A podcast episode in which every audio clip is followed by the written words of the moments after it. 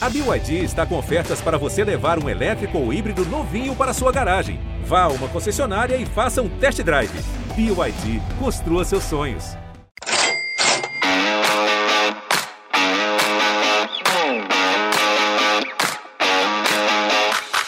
Olá, ouvintes do GE, eu sou Rodrigo Capello e este é o Dinheiro em Jogo. A lei da SAF fez um ano de existência e muita coisa já mudou. Botafogo, Cruzeiro, Vasco, de repente o Bahia, tem muito clube sendo comprado e vendido e hoje a gente vai se debruçar um pouco mais sobre esse tipo de negócio. Neste episódio eu tenho a participação do Cláudio Prakovnik, ele é o capitão da WTG Win the Game, uma joint venture, mais uma palavra bonita, entre ele próprio, né, a empresa dele, e o BTG. Tudo bem, Cláudio? Tudo bem, Rodrigo. Prazer enorme estar aqui com você, uma honra. Para quem não conhece o Cláudio, é, ele foi vice-presidente de finanças do Flamengo, um cargo que é sempre citado em todas as entrevistas que ele dá, até porque foi muito marcante, né? Participou de um período muito importante da história do Flamengo. E, mas eu queria que você contasse mais sobre a tua trajetória de lá para cá. Esquece o Flamengo, não é um episódio sobre o Flamengo. O que mais você tem feito? É, é, até difícil esquecer o Flamengo, né? Porque a, a ideia da criação da Win the Game passa exatamente pelo fato de que eu vivi esses dois mundos, né? Vivi como, como Peter Parker, a minha função aqui no mercado financeiro, eu tenho mais de 30, 32 anos de experiência no mercado financeiro, fui presidente, vice-presidente, CEO, CFO, temos todos em inglês, de bancos, corretoras, bancos internacionais, bancos nacionais. É, e, em paralelo a isso, ocupei, como Homem-Aranha, essa função é, como na época como torcedor e sou é, do Flamengo, ocupei a vice-presidência de finanças, de administração, de RH, de secretaria, de marketing na gestão lá do Paulo Ferrari, eu sempre tive presente na política rubro-negra. É, e meu papel, quando eu criei o Enda Game, foi aproximar esses dois mundos que claramente não se falam. Né? Os clubes são absolutamente desbancarizados, né? o mercado financeiro e o capital privado tem um preconceito, em parte validado, em relação a operações financeiras com os clubes, que vem caindo, e, e os clubes, por outro lado, muito ensimismados como associações, é uma parte da sua vida de existência, da sua existência, acabaram por não necessitar é, desse capital privado, fizeram suas loucuras financeiras, é, é, dentro de uma cultura é, antiga e que, na minha visão, é, tem prazos de validade, mas que, mas que durou até agora no nosso futebol, desde o início dessa profissionalização. Então, o meu papel é exatamente traduzir essas necessidades, levar as oportunidades, ensinar o capital privado é, como é possível ter esses, as entidades ligadas ao esporte, não só os clubes de futebol, como clientes, como é possível ganhar dinheiro em conjunto, ganhar dinheiro com eles também, é, traduzir, assim, trazendo até um didatismo, né? Assim, o capital privado não entende como são os métodos de execução de uma câmara de mediação, como é quando o processo vai para a FIFA, qual é a liquidez de uma dívida, qual é a liquidez de uma dívida. Diversos bancos que têm research, né, áreas de pesquisa premiadas, são capazes de analisar um balanço da Vale do Rio Doce, de um milhão de páginas, mas se entregar um balanço de um clube, não vão saber entender o que, é, que é cada uma daquelas subcontas contábeis apresenta. Então, nosso papel também é levar informação, né? é apoiar por pessoas sérias e competentes como você, levar essa informação para o mercado, publicar artigos, é fazer com que o mercado se consolide, se forme e tenha pessoas né, e profissionais competentes e íntegros trabalhando dentro deles. Né? Hoje em dia, Legal. uma serra pelada, aí é importante ter, ter, pessoas capazes de trazer esse mercado para um ponto futuro é, sério né, e rentável. Legal. E eu disse, esquece o Flamengo, rubro-negros que não se chateiem, é só porque toda vez que o Cláudio dá entrevista, muitas perguntas são direcionadas à fase em que ele foi vice-presidente de finanças do Flamengo. E a ideia desse episódio é que a gente fale mais sobre SAF, né? Falando é, agora com um ano de existência da lei, já tivemos alguns movimentos muito interessantes no mercado, o John Textor comprando o Botafogo, o Ronaldo comprando o Cruzeiro, a 777 Partners comprando o Vasco, é, tem aí um, um uma expectativa grande em relação ao movimento do Manchester City, né, do City Football Group, enfim, tem muita coisa importante acontecendo e a ideia é ouvir o Cláudio em relação ao mercado, a como é que essas movimentações estão ocorrendo e também para introduzir, né, para você que é nosso ouvinte entender por que estamos falando com o Cláudio Prakovnik, a WTG tem clientes justamente nessa área de compra e venda de clubes. A WTG não faz só isso, ele também tem vários outros produtos que a gente não vai abordar nesse episódio, porque não daria tempo, mas uma parte do negócio do Cláudio é também compra e venda de clubes. Eu sei que você tem acordo com o Fluminense para fazer um estudo lá, o Mário Bittencourt falou sobre isso publicamente, que é uma, pelo que ele explicou, é uma maneira de é, buscar soluções para endividamento do Fluminense e, eventualmente, uma SAF. Essas foram as palavras colocadas. Te pergunto, quais outros clubes vocês têm hoje é, contratos, acordos, termos para trabalhar? É, na verdade, os clubes, a gente tem contratos com alguns clubes é, de espectro mais amplo, incluindo reestruturação de dívida. Né? A constituição da SAF ou não para estes clubes é uma determinação que vai vir a partir do Conselho. É até uma coisa que a gente tem que falar aqui adiante, que eu acho que é a maneira correta das coisas dos clubes efetivamente virarem SAFs. Mas nós temos mandato com o esporte com o Guarani de reestruturação de dívida, de implementação de governança, de compliance, de controle de risco, e uma, uma, uma, vamos dizer assim, um mandato de promover a discussão saudável dentro dos conselhos uh, para que os clubes se autodeterminem, busquem seus caminhos. Esses dois mandatos, inclusive, Capelo, são em conjunto com a Ernest Young. É, que tem um trabalho grande de due diligence, eles são muito bons em governança também, o nosso querido Pedro Daniel. É, então, esse, eu tenho um mandato com Fortaleza também, mas é muito mais na parte de marketing. Temos dois mandatos de buy-side, né, falando com os nossos ouvintes, na verdade, comprar, pessoas que querem comprar clubes no Brasil e que me contratam para mapear o mercado, assim como tem contratos de patrocinadores que estão enxergando agora nesse mercado que se profissionaliza, oportunidades de patrocinar clubes de futebol e querem identificar essa oportunidade, quem seriam os melhores players para alocarem dinheiro. Então, quando a gente fala de capital privado, capital privado pode vir de diversas formas, né? como empréstimo, como investimento e até em operações de parceria, como são os casos de patrocínio. Legal. Lembrando que tem o sell side, o lado de quem vende, e tem o buy side, o lado de quem compra. Esses clubes que te contrataram não necessariamente são sell side, porque é, o escopo do trabalho é mais na linha de reestruturação de dívida, de busca por soluções. Não é que o Guarani, o Esporte e o Fortaleza chegaram à WTG e disseram quero vender o clube, arrume um, um, um, um comprador. Não é exatamente Exato. isso, né? Agora, do Exato. lado do buy side, você tem dois clientes, é isso? Que são. são é. Você não pode dizer o nome das empresas, não tem nenhum problema, mas são é, empresas, fundos, sei lá, que estão buscando clubes de futebol no Brasil. Exato. Na verdade, é, até três, porque um deles é o que a gente chama de um. Vou falar em inglês, mas vamos traduzir depois de leverage buyout, né, que é quando uma pessoa que já tem, participa de alguma forma dentro de um clube quer comprar os outros sócios. Uh, mas eu tenho dois uh, investidores que nos procuraram para identificar oportunidades de alocação de capital no Brasil. Eles têm objetivos, a gente, lógico, determina e busca o objetivo, entender, entender o que, que esse investidor está buscando em termos de retorno, de curto, médio e longo prazo. A partir daí, nós fizemos um mapeamento, identificamos as oportunidades, assinamos os NDAs, que são as cláusulas de confidencialidade, recebemos a documentação e apresentamos é, uma shortlist, uma, uma lista menor de possíveis é, clubes para começar uma negociação. Fazemos a negociação. Né? Se chegarmos ao bom termo, assinamos o famoso MOU, que é o Memorando de Entendimentos, ainda não executável, é o non-binding, Aqui a gente vai falando inglês e português. Não tem problema, é a gente vai traduzindo. O mercado financeiro é assim, né? é, e depois que se assina esse, esse MOU, esse documento de entendimentos não executável ainda, você parte para, uma, para um aprofundamento ainda maior, se negocia o preço, o preço é, você vai efetivamente para aí uma assinatura de um documento que seja executável, e depois, finalmente, o que a gente chama aqui né, é o signing, essa parte, depois você vai para o closing, que é quando efetivamente se paga e assume a gestão do clube. É um processo complexo, longo. Você está falando de investidores acostumados, né? nenhum deles é, começou agora. Né? São pessoas que já fazem alocação de capital ao redor do mundo, e aqui, alguns deles até aqui no Brasil, em outras áreas, sabem como fazê-lo, mas não têm expertise, o conhecimento da cultura e das particularidades no mundo do, dos esportes, do futebol.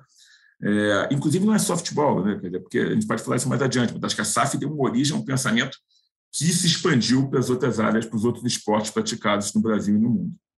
Legal. Vamos, vamos recapitular em relação ao processo. Eu acho que é uma, uma boa questão para quem não entendeu, finalmente entender. É, o primeiro passo é: você tem um lado que quer vender, um lado que quer comprar, tem as primeiras conversas, as primeiras negociações, discutem-se os termos, valores, etc, etc Dali em diante, você chega primeiro a uma oferta não vinculante, que é o non-binding, que você acaba de citar, Exato. que é o tal do memorando, que é aquele ponto em que quem está comprando coloca: bom, os meus termos são esses, e quem está vendendo vai decidir se quer ou não, pode até assinar. Aí assina. O não vinculante significa que não tem ainda nenhuma obrigação entre as partes, ou seja, dá para desfazer ainda. Dá para voltar. Exato, mas normalmente entra com uma exclusividade nesse período. A exclusividade é conferida por um prazo durante o prazo, durante a partir da assinatura desse documento não binding. Legal. Assinou isso, significa que tem ali um período para fechar negócio. Durante esse período, não, ninguém mais pode entrar, tem uma exclusividade legal. Esse era o ponto que estava o Botafogo e o Cruzeiro lá no fim de dezembro de 2021, quando eles anunciaram Exato. Ronaldo e Textor. Muita gente, inclusive a imprensa, deu assim: Ronaldo compra o Cruzeiro é, Textor compra o Botafogo, mas ainda não tinha comprado, ainda não tinha fechado o negócio, porque Exato. ainda é uma etapa não vinculante. É... curioso assistir isso, porque realmente não fazia nenhum sentido a notícia, eu tive que explicar isso para um montão de gente. Porque é como se eu, Capela, você visitasse meu apartamento e dissesse, pô, Claudio, gostei do seu apartamento, está vendendo? Estou pensando em vender. Ah, então vamos conversar sobre isso depois do ano novo? Vamos. E aí sai a notícia: Capelo compra o imóvel do Cláudio. é isso. E, e é aí, isso. aí eu vou te fazer uma pergunta que é uma, é uma cilada, assumo. E, e, e quem está ouvindo a gente, eu não estou falando especificamente nem do Botafogo, nem do Cruzeiro, nem do Vasco, porque os três tiveram um processo assim. O único que me parece que está fazendo diferente é o Bahia. Mas quando você anuncia nessa parte do não vinculante que você vendeu para alguém, ou que você está próximo de chegar num acordo com alguém, é, tem um efeito de opinião pública que é muito, que é muito difícil, né?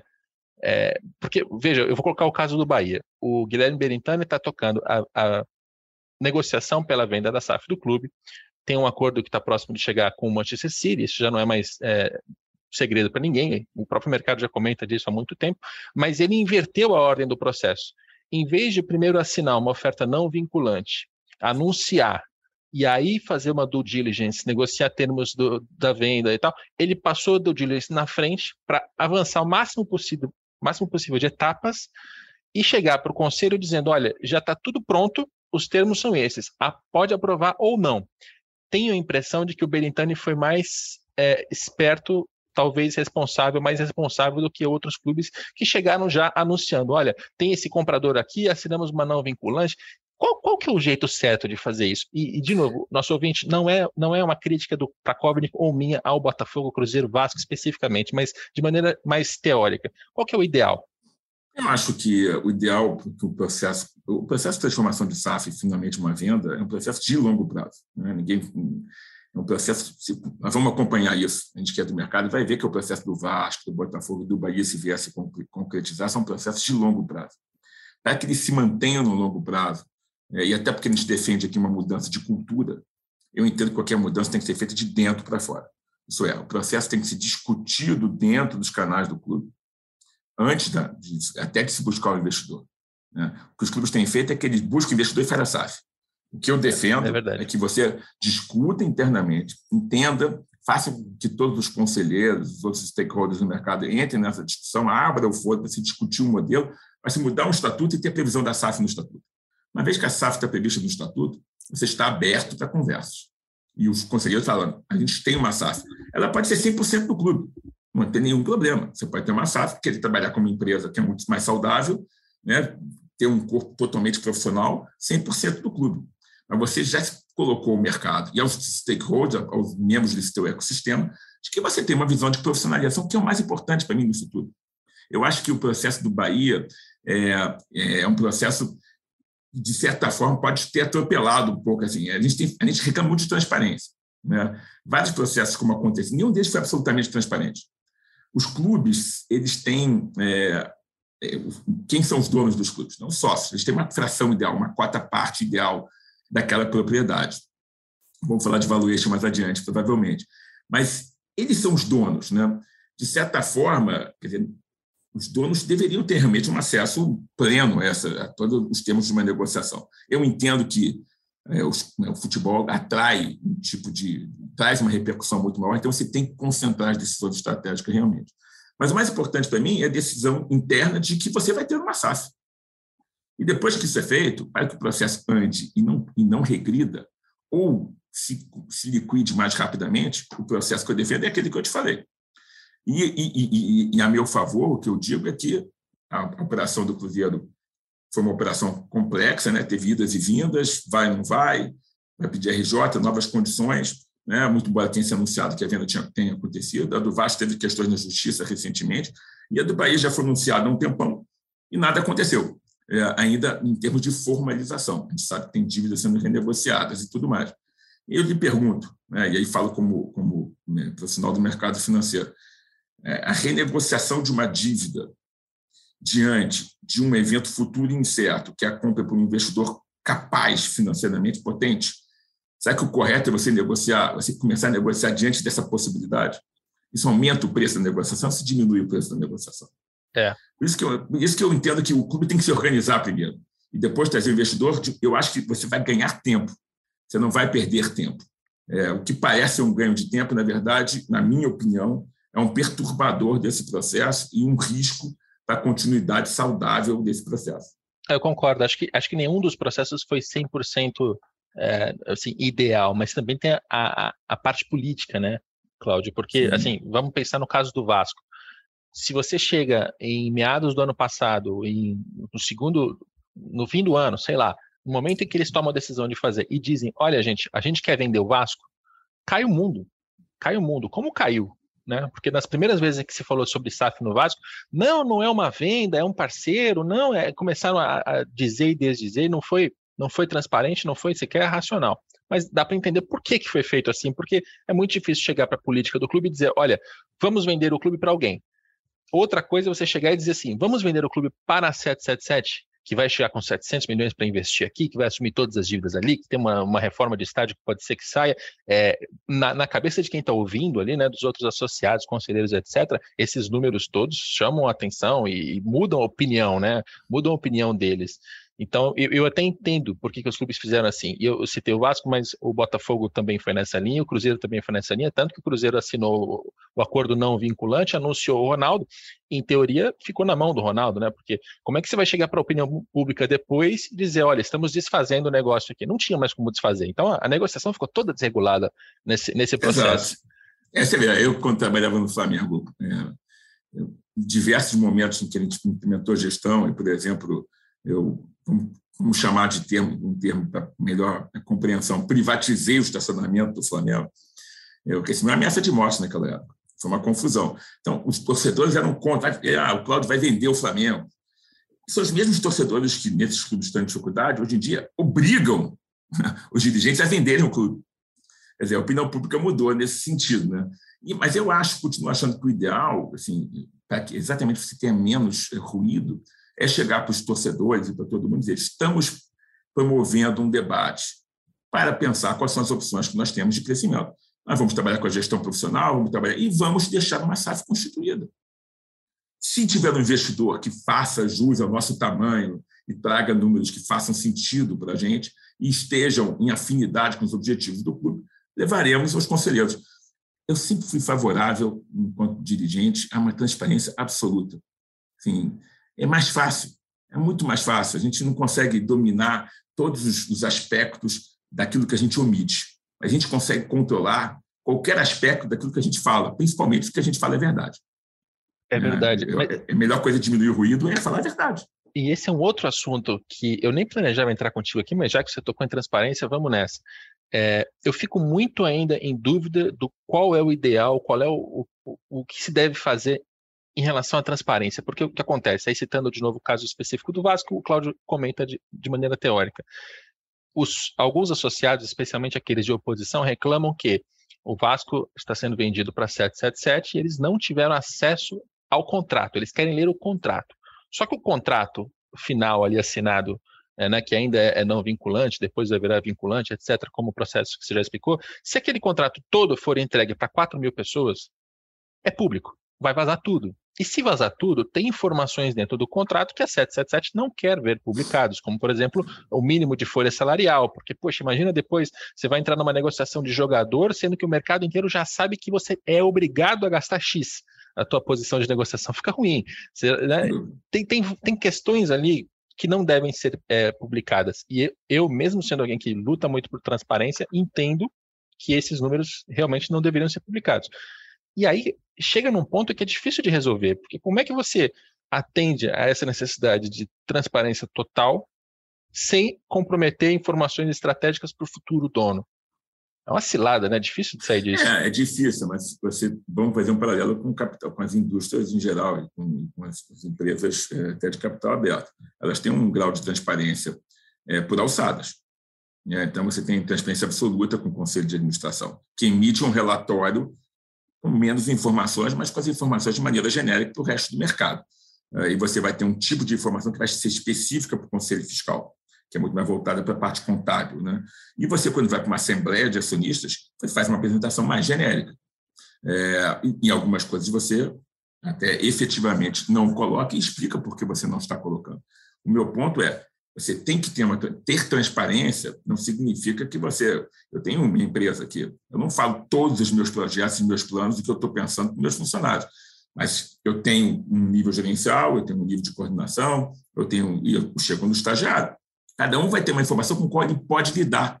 E é por, para a proteção dele, para que ele mantenha o foco naquilo que ele pode fazer e fazer de melhor.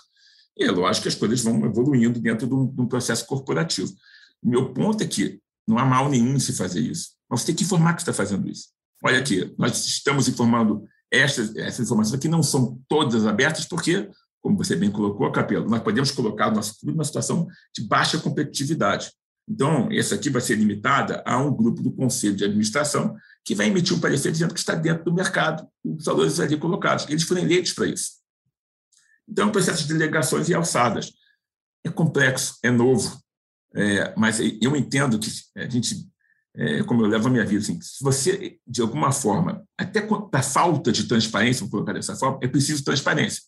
Estou, não estou sendo transparente por causa disso. Por isso.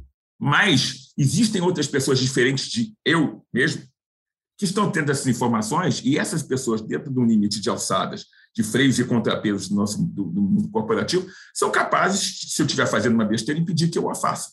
Então, no essa é a visão de, que eu tenho. No caso de uma empresa de capital aberto, digamos, né, ela está na, ela tá na bolsa, é, você tem ali sócios minoritários, tem pessoas que têm participações muito pequenas. Talvez essa seja a, a analogia mais próxima de, de, um associado, é de uma associação civil. Pensa uma Petrobras. Isso, né? exato. Aí a Petrobras tá, tá resolve vender a própria Petrobras para X grupo estrangeiro, que seja. Os, os, acionistas minoritários, eles têm direito de ter todos os contratos, de ter 100%, mesmo para tentar traçar essa, essa comparação?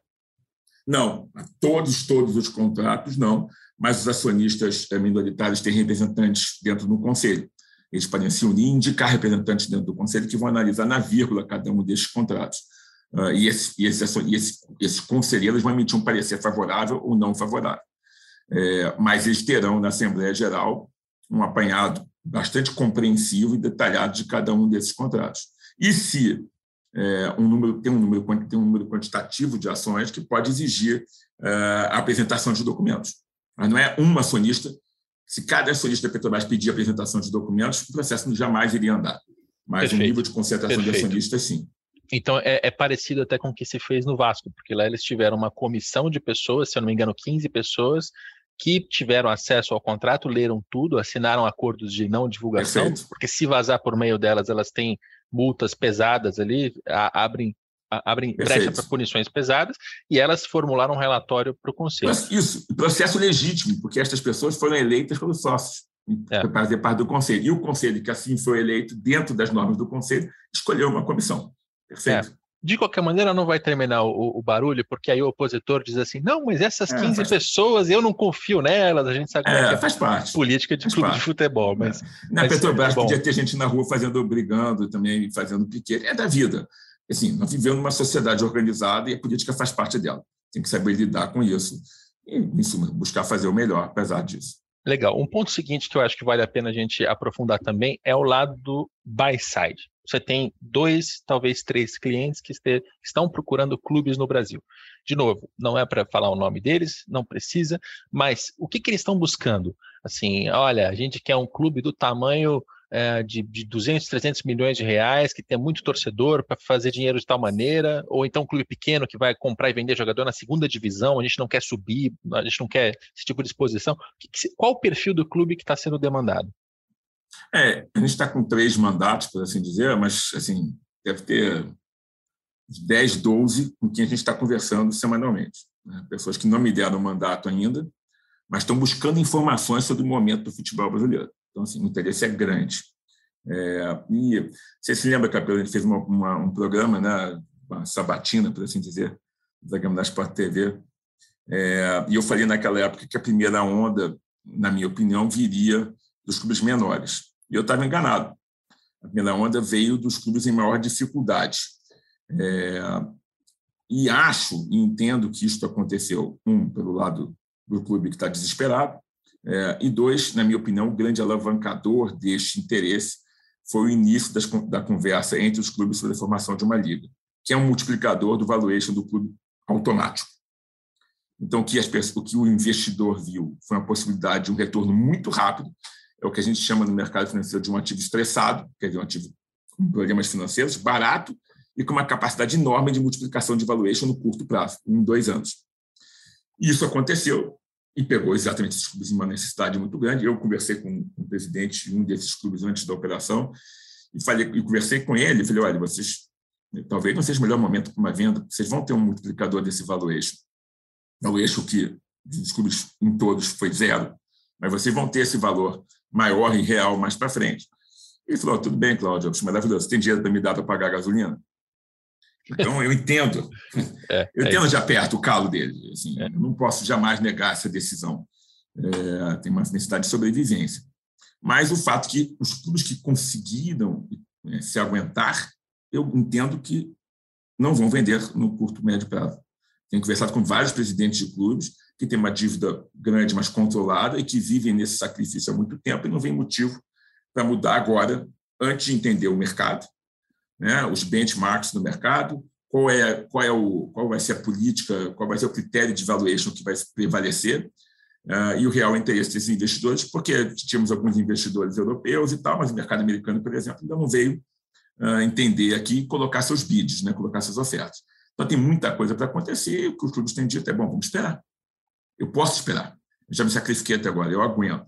Então, eu acho que a gente chegou, está chegando no finalzinho dessa fase, é, e aí nós vamos para essas próximas fases, que acho que vão ter, eu acho não, estou dizendo que os investidores me colocam. Tem dois tipos de investidores procurando aqui. Um, em menor número, buscando engajamento, isso é, querem dados, querem clubes com torcidas maiores uh, e estão dispostos a pagar pela confusão que é ter um clube de massa, mas são poucos, é, para ter acesso a esses dados. O limitador disso é, o que já está super falado, é que os clubes não têm né, conhecimento desses dados.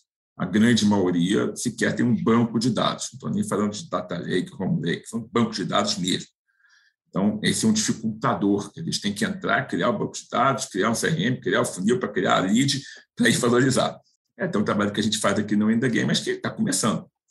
É, por outro lado, na sua maioria agora, a onda que eu enxergo, pelo menos os investidores que nos procuram, é a do, da exportação. Certo? Querem clubes menores, de preferência já com selo de formadores uh, de base, é, ou que tenham uma infraestrutura capaz de conseguir esse selo no curto prazo de tempo, curto médio prazo. E eles estão interessados, efetivamente, em revelar talentos no Brasil, é, formá-los às necessidades dos clubes europeus e até americanos, e depois exportá-los para os que têm mais de um clube, os seus clubes lá, ou, ou fazer a venda direta uh, para os clubes uh, fora do país. Então, são deals de clubes menores, ao contrário, com menos confusão, com dívidas mais administradas, com menos torcida e com infraestrutura. E aí tem várias coisas que se olha aí, né? Por exemplo, é, tem um mercado para clubes que não estão em série alguma na Série A, nem na B, nem na C, nem na D. A gente sabe que a Série D é dificílima e deficitária para os clubes. Esse tem investidor que está querendo olhar clubes que estejam disputando a Série A de campeonatos regionais. É mais importante para eles porque você tem atletas é, que jogam campeonatos o ano inteiro, um calendário cheio, né? porque está jogando sub-17, sub-19, tem Copa tem campeonato, tem o estadual, mas também vai ter aquela Copa de São Paulo, tem um montão de campeonatos que acontecem o ano inteiro, disputando jogos contra times grandes. Então, o cara, o cara que está disputando o campeonato regional uh, da Série A no Rio de Janeiro, mas não está sequer na Série D, você está disputando contra o Flamengo, sub-17. Você está tendo teste, está melhorando a qualidade dele. Né? Então, esse é um tipo de, de, de, de, de, de, clube que existe, ou os clubes que simplesmente é, optam por não jogar a Série D, vão jogar a Copa do Brasil, na expectativa de também jogar com um clube grande. Né? E bem mais barato, então, né? E bem mais barato. Então, econômico, esses, como eles não estão interessados no título, eles estão interessados em formar jogadores, o que é mais importante é ter capacidade, um, de atração de talento, estar numa praça que tenha dinheiro, né? portanto, você, é importante ter pessoas que possam né, movimentar a economia local. É, e você tem é, é, assim, uma capacidade de, de, de, ter uma infraestrutura que promova né, a, a, valorização desses talentos. Então, são outras coisas que eles procuram. Né? Tem, tem empresas que também no Brasil que agora estão se movimentando no sentido também de comprarem clubes, é, porque nesse caso é o primeiro grupo, é o grupo que está procurando né, encostar no ecossistema. Mas a maior parte desses investidores querem realmente pegar, formar talentos e vender. Isso é bom para o nosso futebol? Não necessariamente. Mas é, é o mercado, né? Como diria é, o príncipe. Assim, eu, eu, eu, talvez, talvez eu prefira ter um clube pequeno, mas que tem investimento o mínimo necessário para ter o selo de formação, ter é, categoria de base com estrutura, com comissão técnica. Quer dizer, se for um caminho saudável para que os garotos consigam chegar, jogar, profissionalizar e ter uma vida decente, recebendo salário em dia, vai ser mais útil do que um clube, a associação está ah, quebrado e, e, não. Né, porque os Sem relatos. Dúvida. Os relatos inclusive da economia brasileira. Divisão, é, então. Tem razão, inclusive, até porque vai pagar imposto, por exemplo. Exato. Que é bom para a sociedade, né? É. Você tem toda a razão. É, eu digo em termos do espetáculo, né? uma coisa que claro, o Marcelo claro. Pai sempre fala. Né? A gente fica aqui com os, com os artistas, mas o espetáculo é exibido fora do país. É, assim, tem toda a razão. Para a economia, isso também é muito mais saudável. Né? É, e, é. e, como exemplo, também é muito importante. Né? É, a então, eu vejo essa tem... onda. A tristeza é que vai ter jogador que a gente nunca vai ter ouvido falar e que já vai ter passado para a Europa muito antes, porque ele entrou justamente num sistema que está voltado para essa, essa exportação. É isso, exclusivamente para isso. É, mas então, assim, a gente tem é, dois perfis que você está citando que são muito claros. Um é o do, do cara que está comprando um clube porque ele quer os dados, então é, ele vai integrar isso com o negócio dele, que é maior do que o próprio futebol. Né? Ele tem Exato. alguma outra empresa, algum outro serviço, produto, sei lá. E tem, e esse está em menor número, e tem o maior, é, em termos de quantidade de procura, que é aquele cara que vai procurar a venda de jogador. E essa venda de jogador depois vai virar dividendo, suponho, né? Porque você vende o jogador, tem o superávit, lucro, na verdade, e vai distribuir isso para os sócios. Legal. Exatamente. Aí o cara tem um. Que está buscando ali é retorno financeiro. Não, é evidente, Capelo, que o, a 777, quando investe no clube da grandeza do Vasco, aí, um clube com torcida grande, né? um clube com história, tem retorno financeiro também, né? Vamos deixar claro. isso claro. claro. É, só, é só que, dentro de uma estratégia de um clube grande, o retorno financeiro não vem só da venda de jogadores. Né? Vem, vai vindo da liga, se ela acontecer, vem de direito de transmissão, vem de patrocínio, até vem de títulos. Tem várias outras formas de você, e até dos dados, né, que a gente aqui falou. É. Mas é lógico, o retorno financeiro é o guidance, é o que guia qualquer investidor que coloque dinheiro, né, o capital privado dentro de um clube. Ninguém pode, ninguém pode esquecer disso. É, isso vai ficar muito claro em alguns momentos é, de embate entre a torcida e esses investidores, como já acontece lá fora e vai acontecer aqui. Aqui não vai ser diferente, é bom a gente deixar a torcida alerta para esse tipo de coisa. Ainda assim, é melhor para o clube que está falido, quebrado, ter esse investidor, muito melhor para elas, é, do que ficar na situação de penúria que levaria fatalmente ao desaparecimento do clube é, no médio e longo prazo. É, e ainda tem uma terceira finalidade, que é a que eu uso com mais frequência aqui estudando o mercado europeu, que é o da revenda, né? Porque se você compra um clube hoje com um X de receita, aí tem a liga de clubes, aí tem um novo contrato de transmissão, aí as receitas sobem, o ativo vale mais, daqui a 10 anos você pode revender isso, isso por 3, 5 vezes. Mas aí é, são casos acho... de longo prazo. Longo, longo prazo. Acho que a gente, né, antes de ter um mercado secundário, a gente vai ter que passar por ter um mercado secundário aqui. Na Europa ele é, ele é mais existente mas antes, eu acho que a gente ainda vai passar, eu acho que se tudo der certo, é, normalmente a gente ainda vai passar por uma operação de mercado primário. Acho que ainda vai ter um clube fazendo uma espécie de um IPO, o que a gente chama uma colocação privada, com esforços restritos, direto com o investidor, com, onde o clube não vai vender o controle. Um clube que já tem gestão né, formada e um histórico de gestão profissional vão acabar conseguindo atrair esses investidores é, isso, isso pode estar no capital privado, pode estar na bolsa, pode estar aberto, ou pode ser um capital fechado. Mas acho que a gente ainda vai ver essa onda e depois nós vamos chegar nessa onda das transações, né, uma vez. Mas aí o mercado tem que estar realmente consolidado. É. Há uma desconfiança se o nosso mercado vai durar. Né? Por quanto tempo ele vai durar, se ele vai durar, se, se o, esse início de marco regulatório vai gerar frutos, a gente vai precisar de outras regulações, para que o investidor fique tranquilo. Né? Não, não vamos esquecer que, além do risco de um mercado novo, existe o risco soberano, existe o risco Brasil. Não estou inventando esse termo. Investir no é. Brasil é um risco. Nós temos que. É. Já teve até o grau de investimento? Não temos. É. Tem um risco aqui. Então, Não, e, e estamos no ano é eleitoral, no ano de inflação, no ano de taxas de juros subindo. Você tem um cenário macroeconômico que é muito desgraçado e que vai também interferir no futebol.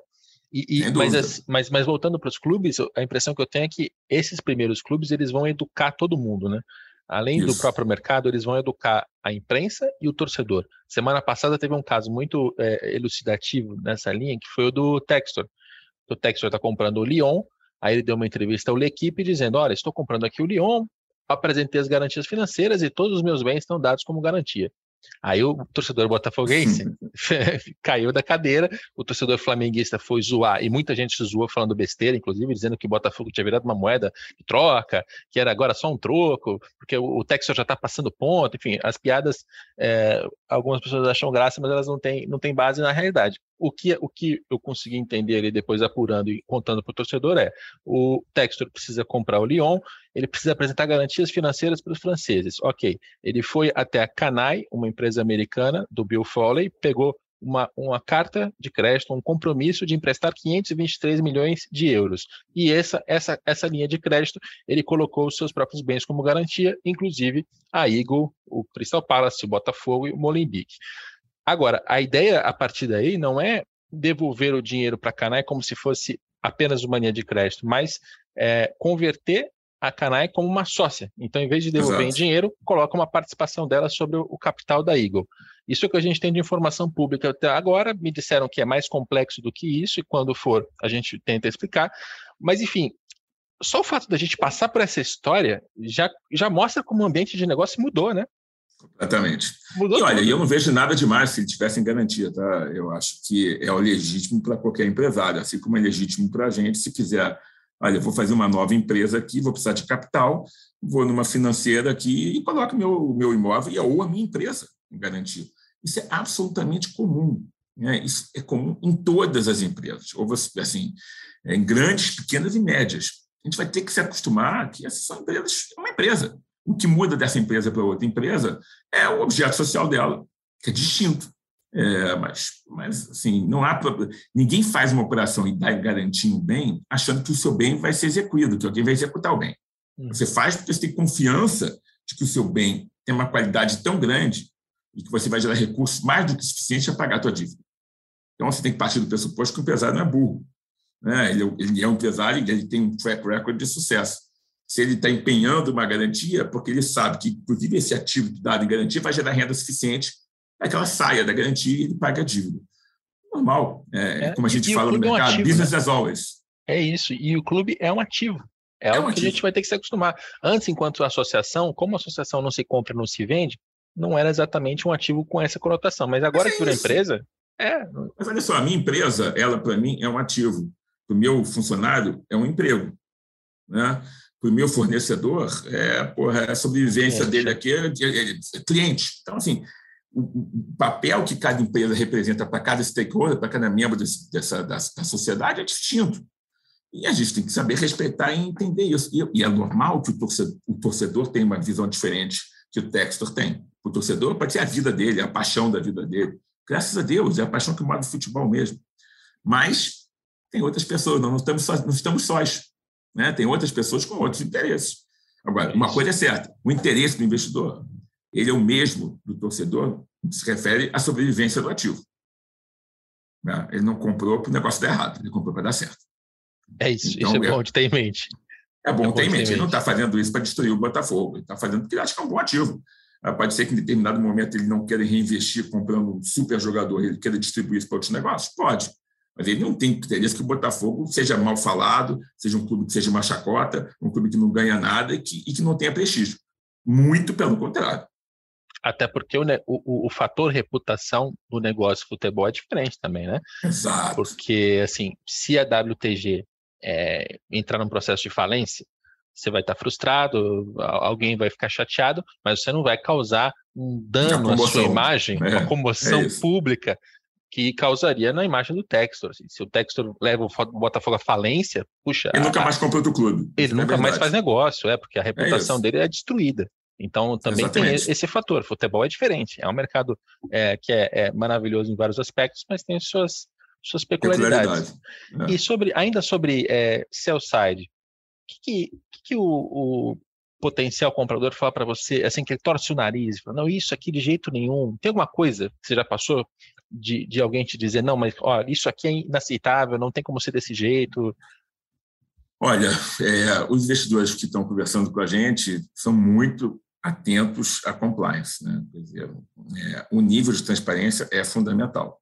Tem clubes que né, consultam a gente para vendas e tudo mais, e a gente começa a ter partido um trabalho, nós temos que fazer uma due diligence preventiva para criar abertura de contas, para que a gente possa finalmente ir ao mercado. Então, o que o investidor não tolera é que você, você tem que abrir um data room virtual, né? você tem que colocar todos os documentos lá. A inexistência de documentos ou né, se, se as informações são escuras ou não estão abertas, é, isso afasta o investidor da mesa. Existe, lembra, a gente está criando o mercado. Existe um preconceito gigantesco, inclusive interno, né, dos nossos clubes de futebol, do mercado. Você já tem um preconceito em cima disso. O investidor tem um risco Brasil. Então, o investidor vem muito receoso é, em relação à, à, transparência das informações, mas muito mesmo. E, um, e acho que a gente tem um, um fator que complica as negociações atualmente, que é ainda o fato que no Brasil se depende muito é, é, da famosa lei que pega, da, da, da jurisprudência, mas, por mais que a gente não seja um país chamado da common law, de jurisprudência que determina, a gente sabe que a jurisprudência no país é importante, essa legislação é nova. É, e, os, e, é difícil, às vezes, explicar para o investidor é, que existe uma insegurança jurídica em determinados uh, preceitos que constam numa, num direito, na legislação positiva brasileira. Mas isso é um dificultador que a gente tenta levar e, e, e, e minimizar. Os riscos são minimizáveis. O que não é minimizado, e hoje em dia é uma demanda da sociedade, né, dessa, dessa visão mais de, de, de, da sociedade, de ecologia, de transparência, né, o chamado ESG, é que é, esses investidores, principalmente os investidores que são constituídos na forma de fundos, eles têm cotistas. E quando são empresas, têm acionistas. É, e, esse, e, e, esses cotistas, eu ou esses acionistas, demandam transparência. Então, eles não querem negócio com quem efetivamente não é transparente ou tem uma história, né, uma história de pouca transparência ou, principalmente, uma história que reverbere para um lado mais penal, criminal do mercado. A primeira pergunta deles sempre é, uma, é um background check, como a gente chama, de compliance. Legal. Passou isso, vamos para o resto. Mais um incentivo para que os clubes se organizem, em primeiro lugar, em termos de governança, procedimentos internos, né? E Exato. depois que eles, eles invistam em transparência. É, são, são poucos ainda os clubes que publicam as suas demonstrações contábeis de uma maneira é, detalhada, organizada e tal. E, e, muito dirigente pode achar que é uma, uma, uma besteira. Não, isso aqui é só para a imprensa saber. Não, não é para a imprensa saber. É porque você vai trabalhar, não. inclusive, a tua imagem, para todo o mercado que está te olhando. Exato. Não, tem balanço, tem clubes que procuram para a gente, que eu digo, ali, eu não, eu não posso nem atender. Assim, não tem como. Eu, se eu apresentar um, esse nível de informação financeira para um investidor, assim, esse investidor nunca mais fala comigo. Quer dizer, não é possível que você está me apresentando isso. Então, assim, eu, eu, eu, não, eu, tenho uma reputação. Então, o que a gente uhum. faz para esses clubes é assessorá-los para que a gente recomponha as informações financeiras, reestruture, dê um grau mínimo de transparência. Não estou falando aqui de, de, de um grau de uh, absoluta transparência, de uma, de uma é um ditado de uma Big Four, nada disso, não. Estamos falando de um grau mínimo de transparência. E, principalmente, que eles saibam responder as perguntas que vão ser feitas. Uhum. É, porque tem muito clube, Capelo, que é, não entende o passado, mas gestão nova entra. Ela não entende a conta do passado. E, ao invés de investir nessa investigação, ela fala: esquece o passado. É. Daqui para frente. Mas nós somos sucessões de nós mesmos. É. Você não pode. Quer dizer, a tua conta, quando você apresenta um gráfico de crescimento de receita, você vai comprar com as receitas antigas e as dívidas antigas. Você não pode esquecer o passado. Mas eu entendo, eu já tive num clube onde, assim, realmente, eu não esqueço passado, tenta descobrir. É. Mas existe contábil. É, é complicado. É, é, complexo. E você sabe, né, tem prescrições né, penais ou fiscais aqui no Brasil que são longas. Mas é principalmente então, político, né? É principalmente político, é. porque quando, quando, assim, se alguém dentro de um clube de futebol vai lá e paga uma baita de uma auditoria externa para revirar tudo, absolutamente tudo, o que, que vai soar para o opositor? Ah, ele está tentando encontrar alguma coisa para incriminar o é, presidente anterior. É, é lógico, sempre então, foi isso. É, sempre foi. Mas, não, mas olha, são dificuldades que o mercado vai ter que saber enfrentar. O lado positivo disso é que eu converso com todo o mercado, Série A, Série B, Série C, Série D, e eu vejo todos os presidentes, dirigentes preocupados com isso, coisa que eles não estavam, e procurando soluções. Quer dizer, a consciência de que mudou o ecossistema, a consciência que mudou o negócio, ela é real e, e, assim, genérica. Tem dirigente bom, tem, tem dirigente que fala, não, tudo bem, eu concordo, me dá 5 milhões aqui para comprar jogador, que o jogador vai vender camisa, se vender camisa, está com patrocinador e eu pago a dívida. Ainda tem gente que pensa assim. Mas a grande maioria já está modificando sua forma de pensar. Eu, eu posso pô, ser, é, ser atacado como otimista, mas assim, eu sou otimista, porque eu converso com essas pessoas. Eu vejo essa necessidade. Se não visse, não tinha aberto a minha empresa, né?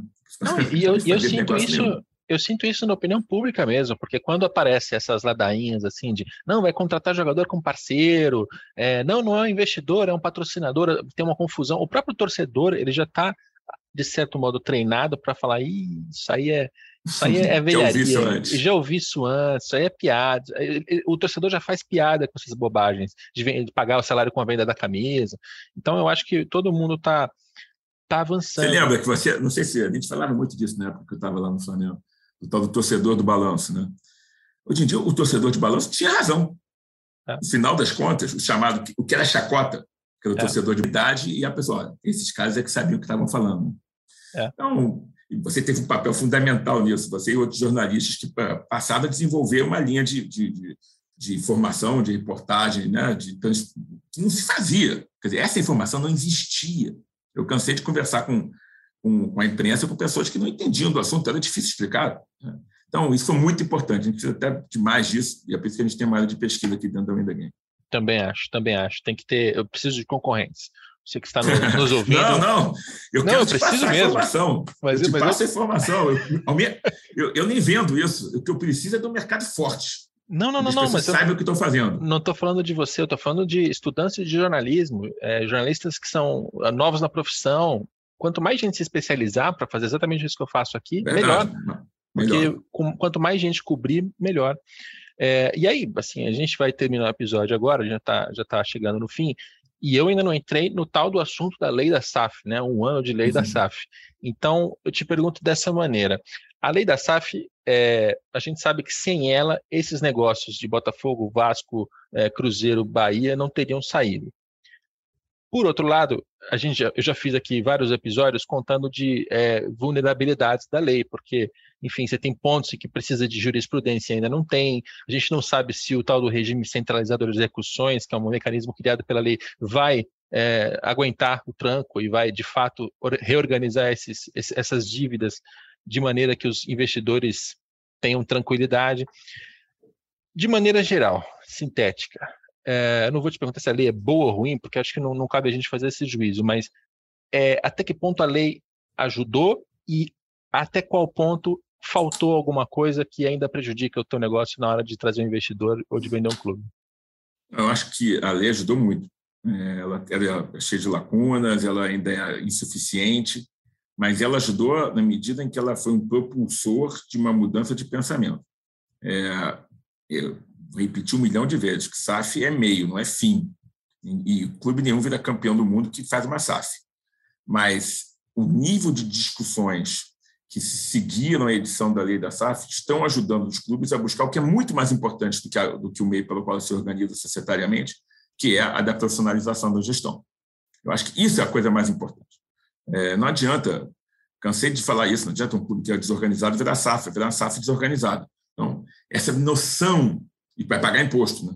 Essa noção de que é preciso se profissionalizar, que a gestão é importante, e assuntos e, e, e temas que a lei traz é mesmo que talvez não com a profundidade que a gente desejasse, relacionados à transparência, à compliance, à governança, esses, é, ao trazer esses temas para um marco regulatório, ao torná-los tangíveis é, com a edição de uma lei, ela ajudou muito a difusão de uma mudança cultural, que não é uma mudança cultural só dos clubes, né? é uma mudança cultural que tem que acontecer, que está acontecendo nas federações, nas confederações, nas ligas de esportes é, em geral, nos patrocinadores estão enxergando o futebol de uma outra forma, no capital privado. Então, ela teve esse, esse poder, na minha opinião, de alavancar, de fazer, criar uma gênese com um Big Bang de um mundo que é o mundo do, dos negócios de esporte.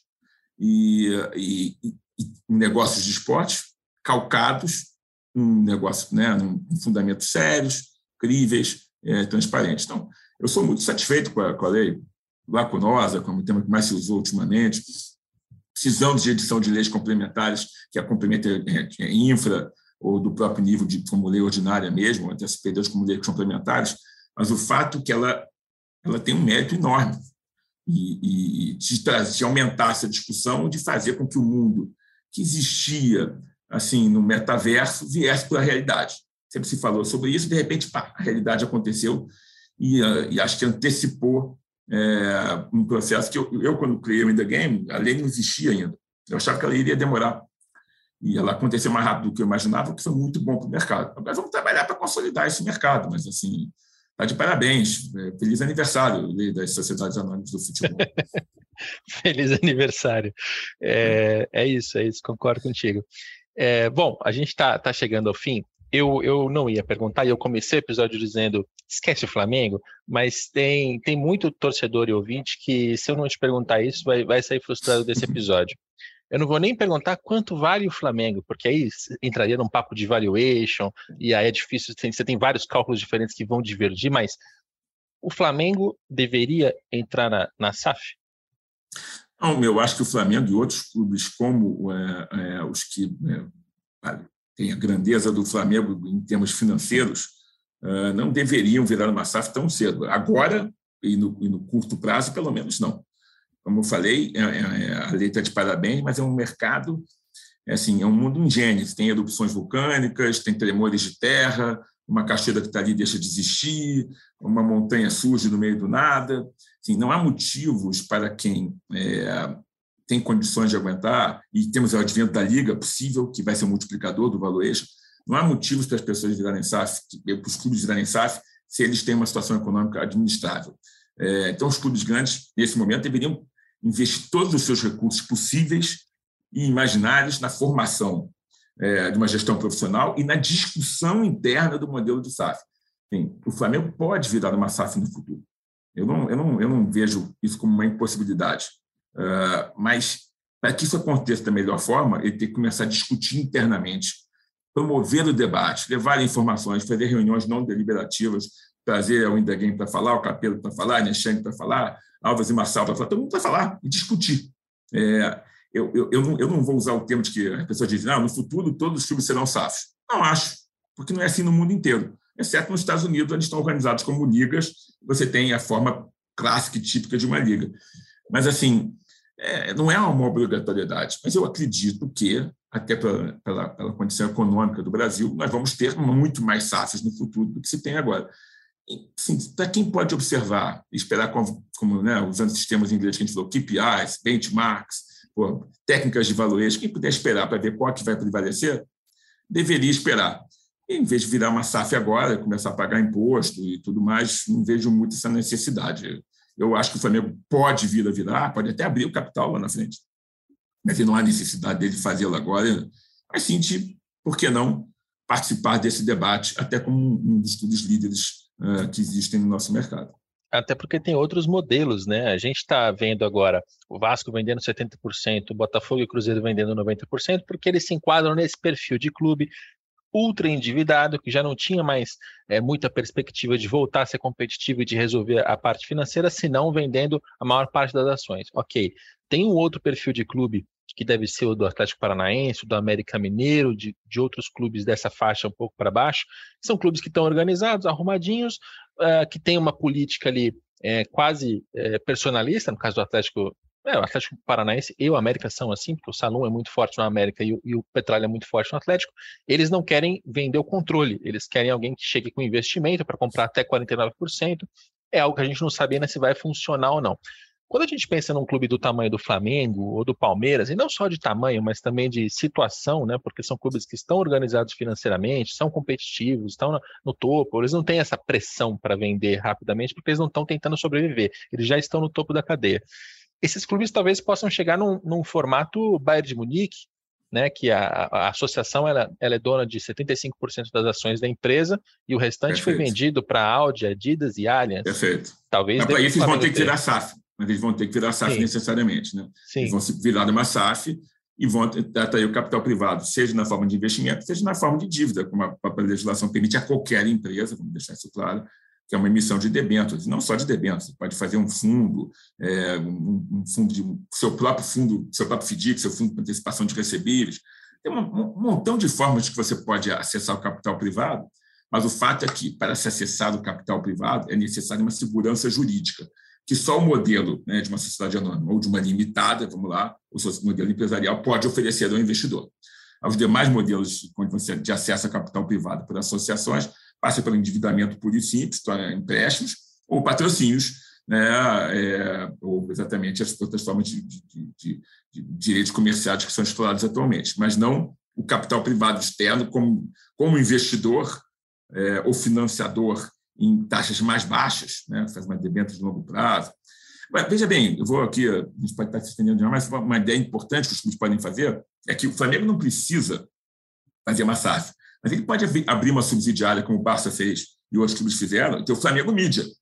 E o Flamengo Mídia, sendo, tendo diretor simplesmente alguns direitos que o clube possui, os de transmissão, por exemplo, ou outros direitos comerciais, esse clube trazer um investidor, ou fazer um IPO, ou vendê-lo. Em cima. O fato é que você não precisa, às vezes, fazer uma SAF do clube, mas você pode fazer uma, não uma SAF, ou até uma SAF dentro dos ativos que você transmita, que também permite. A lei não diz que você tem que permitir. Você pode transferir o direito de competição, mas você pode transferir simplesmente direito de mídia. Você pode ter uma, uma, uma, uma outra sociedade coligada à associação, que não disputa campeonato, mas tem esses direitos, e essa empresa trazer um acionista ou vender seus direitos. Foi exatamente o que a Barça fez agora uh, com a, com a Sócios.com. É um modelo mais simples, mas, também, mas que também perfeitamente acessível a esses grandes clubes. E foi a maneira que o Barcelona achou de tentar se recuperar financeiramente, mantendo essa, essa raiz associativa. O associativa. Que é, e vou dizer que estando aqui, tendo feito um mestrado dentro do Barcelona, vou te falar que é problemático, porque os, os mesmos relatos que a gente tem no Brasil, de um conselho envelhecido, de muitos uh, senhores ali que já estão no clube há décadas, que passam para os filhos, é uma questão familiar e tal, mas que não entendem questões muito uh, atuais, em termos de inovação, dessas estruturas de negócio que são mais modernas. É muito difícil administrar um clube enquanto associação, com toda a carga política que tem e também o perfil de quem são os sócios, nesse mundo moderno. Agora, o Barcelona está tá tendo que se virar. Ele quer continuar contratando jogador, ele achou esse formato né, de, ter, de pegar o Barça Studio e vender uma participação dele para sócios.com por 100 milhões de euros. Esse é o valor que está sendo publicado pela imprensa. É então, é, é um outro é um modelo que pode ser feito. É um e pode até poder, poderia até, futuramente, fazer um IPO dessa empresa. É uma empresa que tem um sócio, que é o Flamengo, que vai vender parte do capital dela no mercado. Nenhum problema. Sem você mexer na associação, sem você mexer nas raízes associativas, sem mexer no clube, no time de futebol, não vai ter nada a ver né, do ponto de vista econômico. Vai ter uma correlação em termos de distribuição de renda, inter, intercompanies, por assim dizer, mas assim, sem mexer com o lado político emocional é, associativo. Sem ter que tirar do clube social aquilo que tem de mais valor no clube, que é o futebol. Né? Exato. Aconteceu com alguns, pode não acontecer com os outros. Cláudio Prakovnik, da WTG Win the Game, joint venture entre ele mesmo e o BTG. Obrigado pela participação aqui no podcast. Capela, prazer enorme estar aqui contigo. Pô, demorou para me convidar, ainda bem que me convidou agora. Estou feliz. foi, foi a sua primeira vez, foi a sua primeira vez. Foi. Mas, mas você fez Sport TV na frente de todas as é outras verdade, pessoas é verdade. que eu, que eu, que eu convido aqui. É verdade, é verdade. Obrigado. Foi, foi, até por isso que eu acho que eu demorei um pouco. E foi bom esse episódio, porque no Sport TV, como a gente está com outros entrevistadores, a gente pula muito de assunto. Aqui a gente pode aprofundar um pouco mais nas coisas mais técnicas, coisas de nerd aqui do nosso ouvinte. Do Dinheiro em Jogo. Valeu. Esse episódio tem a coordenação do André Amaral e do Rafael Barros. A gente volta na próxima segunda-feira com mais um Dinheiro em Jogo.